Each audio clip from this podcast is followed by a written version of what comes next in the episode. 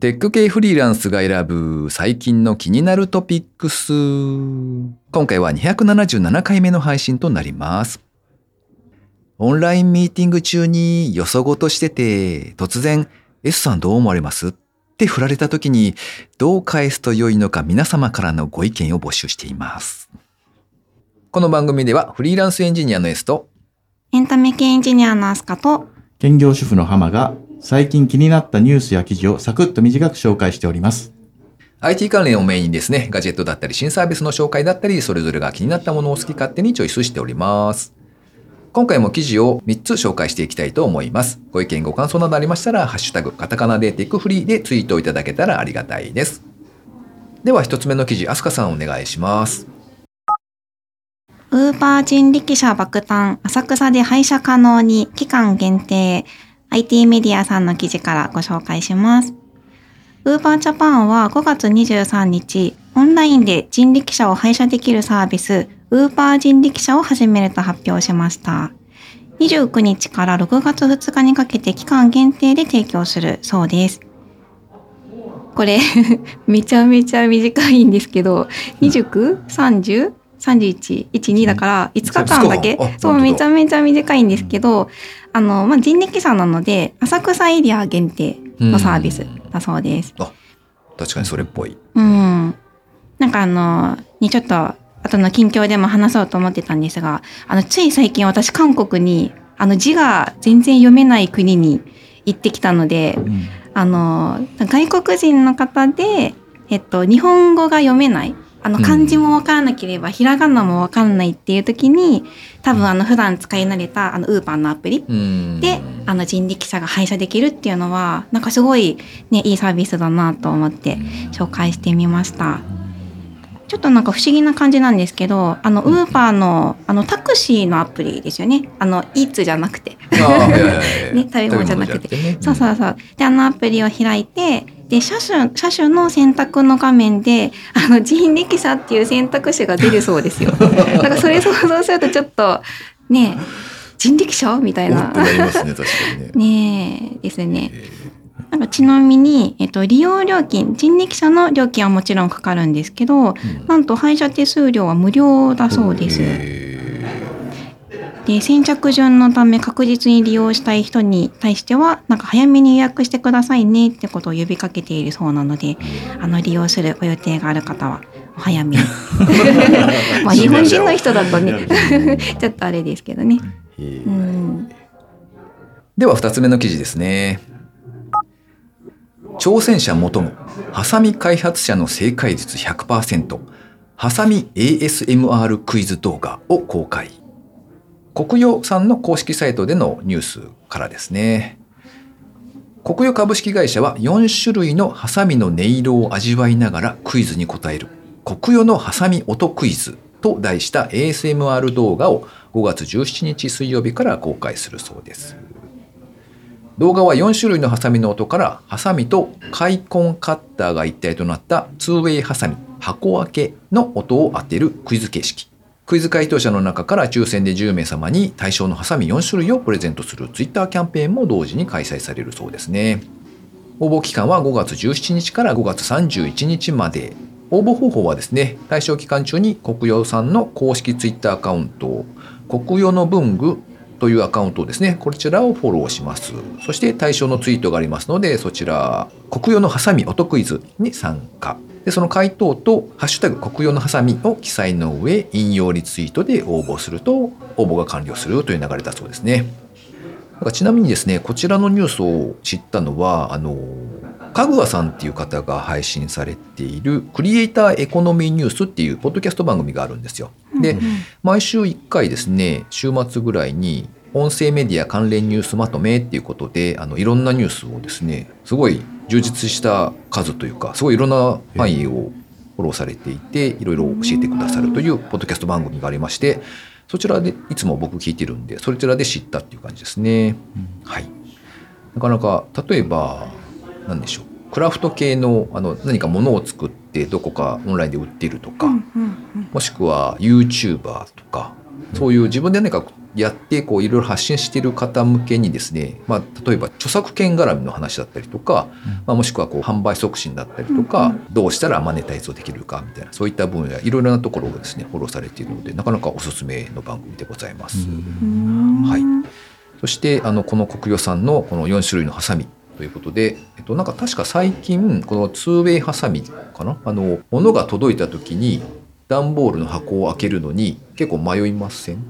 あーハサミかかそうそうそうそうそうそこですよ。でそれが一体になっているやつを確かあの販売開始されたんですよね。はい。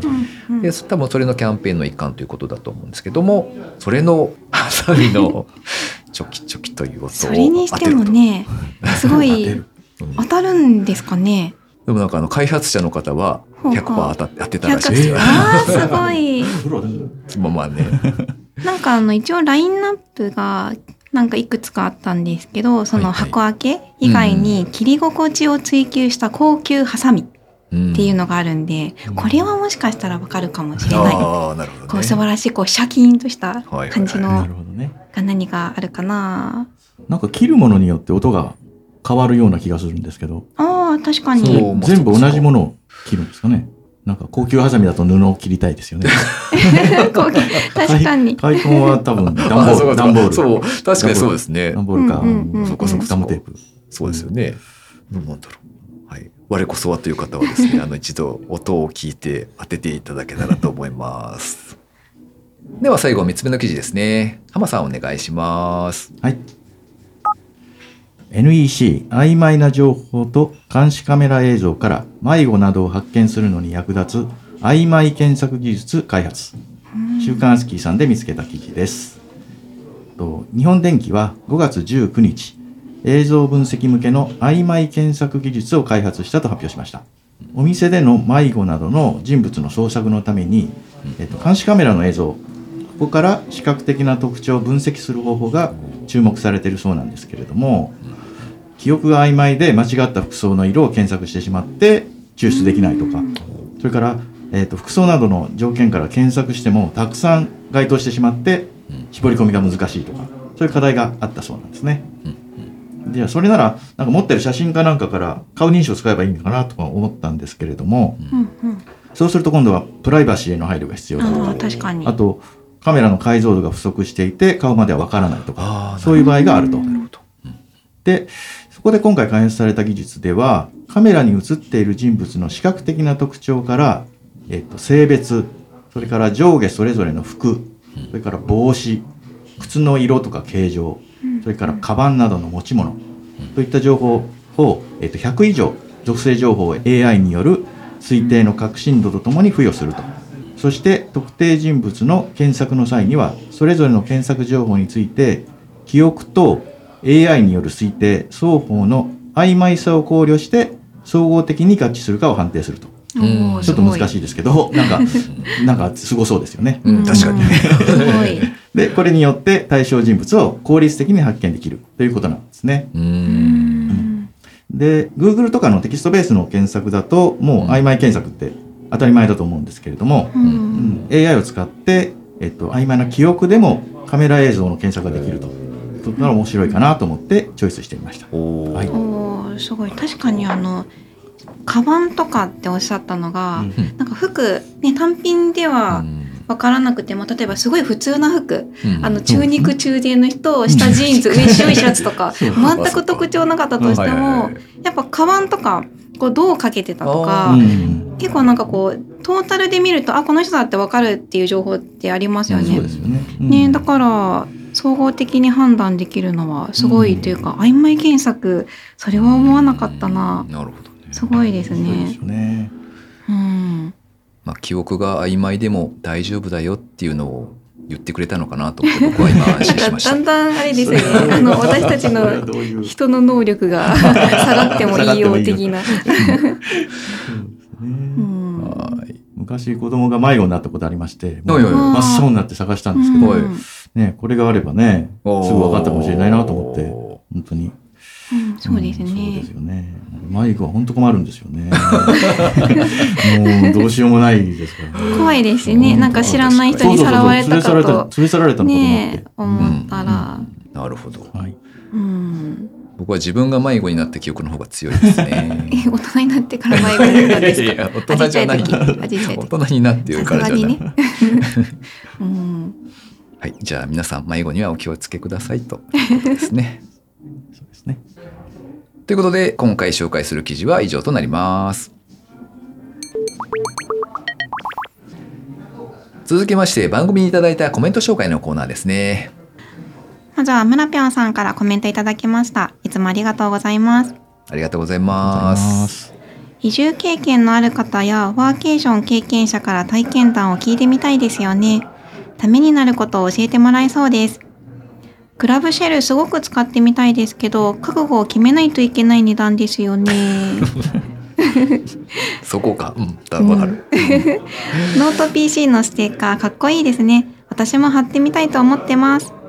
おといただきました。PC のステッカー、あれちょうど目の前に S さんのパソコンがありますが、ステッカーは忙しくて作ってないです。ああ、あれなんかステッカー、まだ。ははいはい。まだ。待って。待って、あー。あれどんな、あれではい、アスカハウス。いハハウス。書いちゃいますよまた。やいやいやいやそれは困る、あれどんなステッカー作る予定なんですか？うーんとデザイン的には僕はあのなんだっけタイポグラフィーのあデザインとか割と好きなのでそれを前も一回作って貼ってたんですよねだからまあそれと同じようなパターンでとは思ってるんですけど、うんあ、タイポグラフィーですか？だって一文字じゃないですか。S さん、S。いやいやちょっと待って。自分の名前入れようと思った名前じゃなえななんのえ何のステッカーですかじゃあえ名前じゃなくて？名前かっこよかったですよね。あの、サイト見ましたけあど、ー。うん。その前のプロトタイプのやつ見たら、前前のやつは。ちょっとプまあロっぽかまあったですえ中身は？ではないです。なな中身は？あのなんかちょっとしたなんか格言的なやつを入れたんですよ。そういうことですね。い自やもう分の名なんか。前そんいやな。そんな小学生じゃないか。ら、自分の名前。あ、そっか。いやいやいや。サインの練習とかしないですか？ら いや、めっちゃ笑っちゃった。一文字でタイポグラフィーとかね。はい。あいや、はいいいんですけどね。はいすいません。いえいえうん。はいパソコンのステッカー。そうですね。あれ、ハマさんはパソコンにステッカー貼る人ですか？貼ってますよ。もう、んそうそうどんなイベントとかでもらったステッカー。そうです。イベントで、この間パイコンでもらったの貼りましたしう、んあ、この間この、今いる雑、雑談、雑談じゃない、雑談。で、えっと、どんぐり FM のうんうんステッカーいただいたんで、それも貼りましたし、うん。はい、貼ってますよ。うん。なんかイベントに行くたびに増えるのがいいですよね。あのパソコンまあ最近コロナでオンラインが多かったんであれですけどリアルだとパソコン見るとあそこに行ったんですねみたいなあうん。なんか話の種になったりも、まあ、イベント系とかですと、はいうんあすかさん目の前にあすかさんのうんうん。マックがあるんですけど、半分貼ってないですよ。半分？えそんな埋めないですよ。あ気に入ったやつしか貼ってないんで。あれ貼ってありますよね。あのラボットとか、そうそうそうそう。そう可愛いやつ。はい。あの、はい。私なりのあの審査を経てここに あのか可愛いやつみたいな。審査そうかそう。そうか。そういうことですね。そうなんですよ。ね。というわけで、はい、村ぴょんさんの PC の背中はどうなってるのかなっていうのをまた教えていただけたらと思います、うん続きまして水流さんからですね。いつもありがとうございます。ありがとうございありますがとうございます。私趣味でポッドキャストをよく聞くのですがテクフリの感想をよくつぶやいていたことでテクフリのリスナーさんとお話しする機会が来ようとは。みんなポッドキャストには感想をつぶやこう。わら。それから273回拝聴完了うわーまさかコメント紹介のところで技術書店での紹介をしていただけていたとは。大変恐縮です。おかげで会場でハマさんともお話できたので楽しい時間を過ごせました。ありがとうございます。雑談バーは都合つきませんでした。とコメントいただきました。あ、今。浜さんお会いになったんですね、はい。会場で。わかりまし。た。はい。水流さん探しに行って、あの、確か、イの16だったと思うんですけど、詳しい。うんそうそう覚えていきましたからね。行ってですね、すいません、浜田って言いますけどって言って、最初水流さんなんか、あはあ、はあ。ね。なんなんなんでですかって言ったら、水流さんですかって言ったら、いや、テクフリで聞いてって。言って、ああって言って、よかった。通じて。それで通じました。はい。よかったああよかった。よかった。そっかいやー。本を買わせていただきました。はい。はああれ本はどんな内容だったんですか、い、えーっとね、うん。えーっと確か会社のテッあクブログ会社のそうです。会社のそうです。テックブログまだ読んでませんが 読んでませんが会社のテックブログをなんか、再開させた顛末みたいな話ですね。再開させたっていうような顛い末やでも技術書店のその積んどく具合はすごいですよねきっとね。すごいですね 何回行ったのかな？4回ぐらい今まで行ってますが、第1回のもまだ積んであるのがありますもんね。まあ積まれちゃいますよ積まねれちゃいます確かね特に薄いしあとなんだっけ電子書籍ではいはい。買ったりすると、あの目に触れないあから に。そのまま忘れてしまって、次の技術の時に買ったやつ見ようかなって思った時にあ前のやつここにまだあったみたいな。そこで思い出すみたいなのありますね。そうなるほど。時々危なくもう一回買いそうになったり しますからね。時々見ないとね、うんですね。良い出会いがあったということで嬉しい限りでございます。はいありがとうございましたはいありがとうございます。ということで番組にいただいたコメント紹介のコーナーでした。リスナーの皆様いつもありがとうございます。ありがとうございます。ありがとうございます最後に近況報告のコーナーですね。あすかさん最近は何かがあったそうで。何かが？あの韓国旅行に行きましたおおーこよ。の間おっしゃっていたそうなんですよ本当はどこか行きたいところがあるんだけどそのうんうん前段階のああってこと、行きたい。あそうですね。なんかもともとはワーケーションをしたいっていう話があって、で、まあ、国内でもよかったんですけど、いや別に海外でもいいんじゃない？みたいな感じで、うんで海外で、まあ、近場だから韓国？うん。でなんかいろいろ調べてるうちになんか韓国の南の方にチェジュ島っていう大きな島があって、あの素晴らしい大自然そして青い海みたいな、うん。あリゾート地ですよ。でなんかそこがはい。水辺でキャッキャキャッキャみたいな感じですか？あーどうなんでしょう。なんかその大自然なんですけど、はい。なんか浜があるような感じにはあんま見えない。なんかこう、うん。切り立ったこう崖みたいな、ああのそういうまあ、ちょっと写真とかで見たところがたまたまそうだったのかもですが、うん。なんかそうそんな感じに、まあ、見えたんですけど、まあ、自然いっぱいの島ですかね。うんでもそこで、まあ、1ヶ月とかあのまとまって借りて行ってくるみたいなあまだ行ってないですよまだ行ってない。はい。でそういう人もいるってことですね。あそうそうですね。なんかい行けたらいいなって思ってたんですが、とりあえず今回は、うん。あのまあ、ネットとかあのいろいろちょっとパソコン持って行って、うん。作業できるのかなみたいなのを偵察しに、偵察。ほうほう。とりあえず3泊4日で。あでも三泊もしたんですね。いいですね。そうですね。へー。3泊4日で行ってきました。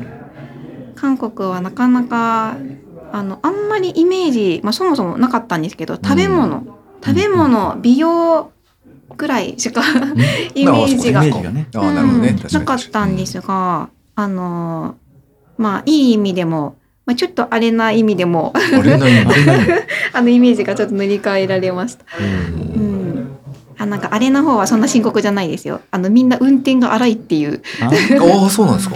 うん、なんか車の運転がなんだろう。まあね、さ名古屋出身だから名古屋も結構運転荒いと思うんですけど。名古屋走りとか言いますね。ね。全国でもワーストナンバーワンと今かね。今もなのかなそれ。今もかな。なんか昔はそう言って言ってましたけど、なんかその名古屋っ子が可愛く思える運転の荒さでクラクションとかあと割り込みとか割り込みそうですね。みんなグイグイ行くのでえよくこれで誰もぶつからないなみたいな。へえ。まあ、だけどそのあ地元のおと地元韓国韓国人のあの向こうに住んでらっしゃる方でお友達がいて、まあ、あの案内してくれたり、まあ、車一緒に連れてってもらったりしたんですけど、あの聞いたんですけどあの別にそれが普通だって言ってたのであそういうもんですよ。そうそういうもの。へ そうらしいですね。あとはなんか海の近くにも行ったのでーなんか海が綺麗すっごい海が綺麗でした。なので海が綺麗と運転が荒いっていう情報を持って帰ってきました。そんな。なるほどね。うん。なんか食べ物とかは？あ食べ物は、うん。あなんか美味しいものいっぱい食べてきましたまが、あのでもなんか日本で食べるのと、まあそんなに変わりなくというかですね、あのまあ全てが美味しかったんですけど、そうなので美味しくいろんなものを食べてきました。あ、ドーナツもド ドーナツ？あ美味しいドーナツ屋さん見つけたんです韓よ。国でってことまあ韓国でだよね、うんそう。なんかそういうイメージあんまりないですけど。あ、あでもあれですよね。韓国はあのカラフルなスイーツのイメージです。お菓子系はあのおしゃれなカフェとかでまあよくなんかほらあのホチーズドッグみたいなやつとかでもレインボーだったりするじゃないですか。体にいい大丈夫なんですかそれは。それを置いといて。置いといて、あ置いとく見た目重要だね。そうカラフルだったりする。甘さはどうなんですか？甘さはアメリカとかだともうあめすっごい甘いみたいなよ確かに確かく ありまうすけど、んうん、あ多分私このドーナツの話延々としちゃうんでもうそうあれなんですけど あのあうちこれだけ言わせてください、はい。あの日本はミスドじゃないですか、そうですね。チェーン店と言ったら、うん。向こうはミスドがなくっに。て、うん。ダンキンなんですよあのアメリカから来たダンキンドーナツ、日本には多分もう撤退しちゃって店舗ないと思うんですけど。あ昔はあったらしいですよダンキン日本にも。うん。俺もしたよ。うん、あご存知なんです、えうんご存知なんですね？おー食べたことは？うん。ないかもしれない。みんななさげあなんで私はダンキン食べたことなかったのでうんあの韓国に行ったら絶対ダンキン食べようと思って、うん。あの食べました。はい。激甘だった。激甘でちょっと重めやっぱミスドに慣れてると。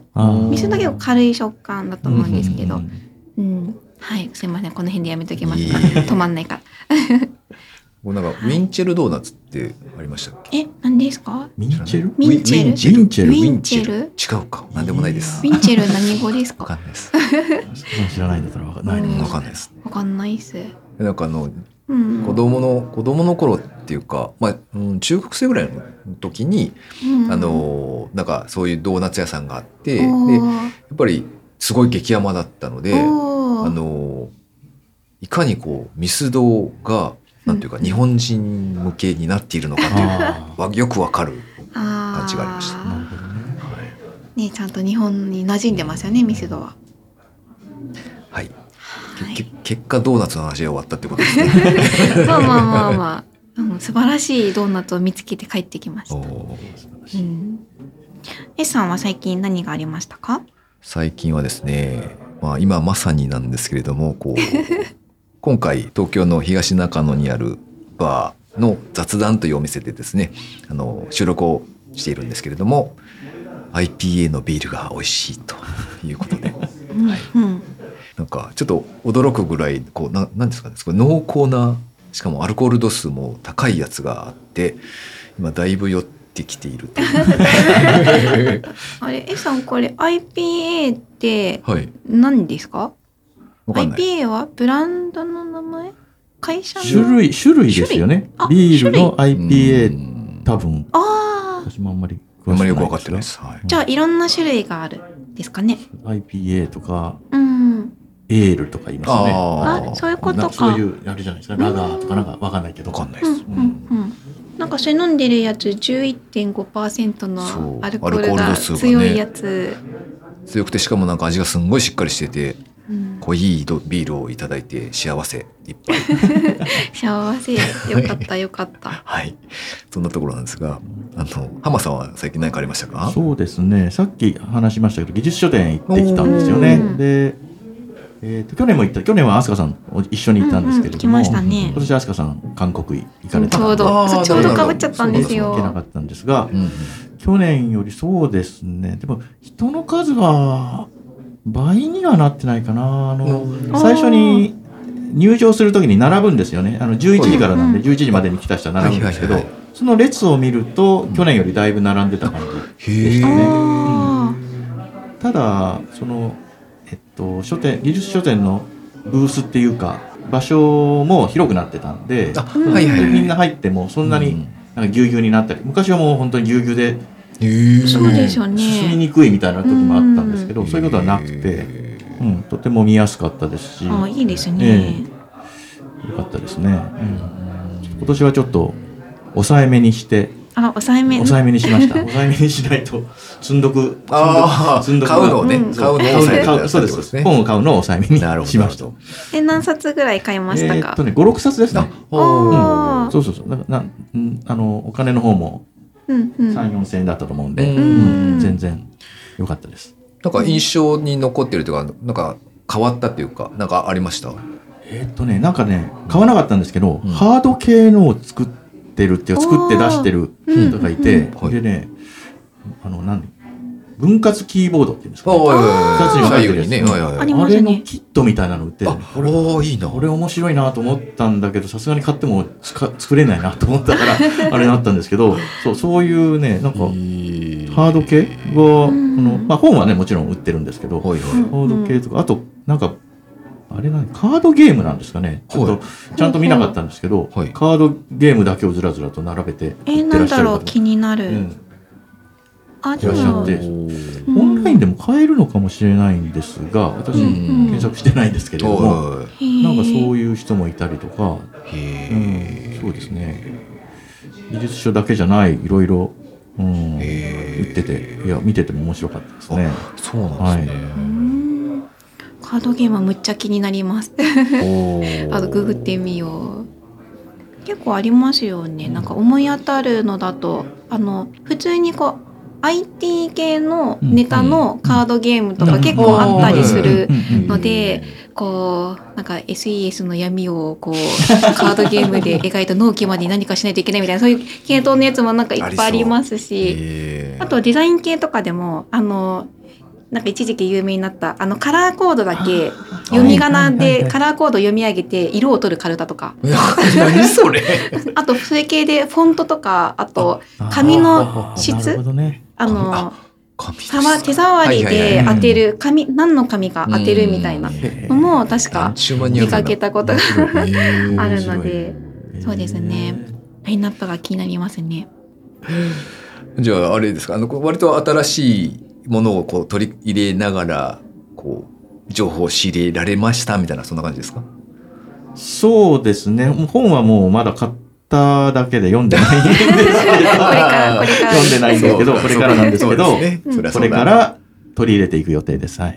頑張るぞと。頑張るぞっていうことですね。はい。忘れないうちに。はーい。この番組への 酔っ払ってる？あーだいぶないからしょうがないです、しょうがない。この番組へのご意見ご感想など絶賛募集中です。ツイッターにてハッシュタグカタカナでテクフリーをつけてつぶやいていただくか、ショーノートのリンクからですね、投稿フォームにてメッセージをお送りいただけたらありがたいです。スマホ用にポッドキャスト専用の無料アプリがありますので、そちらで登録とか購読とかフォローとかのボタンをポチッとしておいてやっていただけますと、毎回自動的に配信されるようになって便利です。えーと、今回は、あの、東京の東中野でいいんですか、うんうん東中野です雑談バーですか？雑談バーです合ってます合ってます。バー。あ雑談といいうバーかな？バーですね。あのクラフトビールとかをたくさんいろいろ種類置かれているバーがありまして、そこであれですね、ポッドキャストの収録ができますよっていうブースがあるので、そこで収録をしてみたという感じですね。あすごい素敵な感じのとこですよね、うん。こじんまりしてますがこの収録ブースもあの機材がすごいしっかりしてて。うん。お高いマイクですか？これ。お高いみたいですよ。おー。なんか浮いてますもん。マイクが。拭いてますもん。あのアームがね、ちゃんとあってね。あそうそうそうそう。そうですね。浮いてる。高そうな高級マイクで収録させていただいております。そして今回はあのこう無理にお願いをしてですね浜さんにもちょっと参加をしていただいて収録にもいろいろ喋っていただきました、はい、いかがでしたか？いやー緊張しましたね。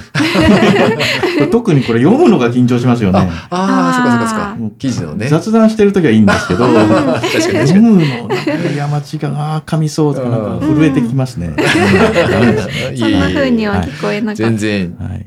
良かったと思います、カミカミ S さんだったので全然エスさんはビールのね、そうですせいですからね。まあ11%あったそうそうそう。んでねあくまでビールのせいですからね。はいそうそうそれですよそうですね。まあはいそういうことにしときましょう。はいはいということで、えーリスナーの方にもですね参加いただいたりとこう楽しく収録できた回でしたね今週も最後までお聞きいただきありがとうございましたありがとうございました。ありがとうございました。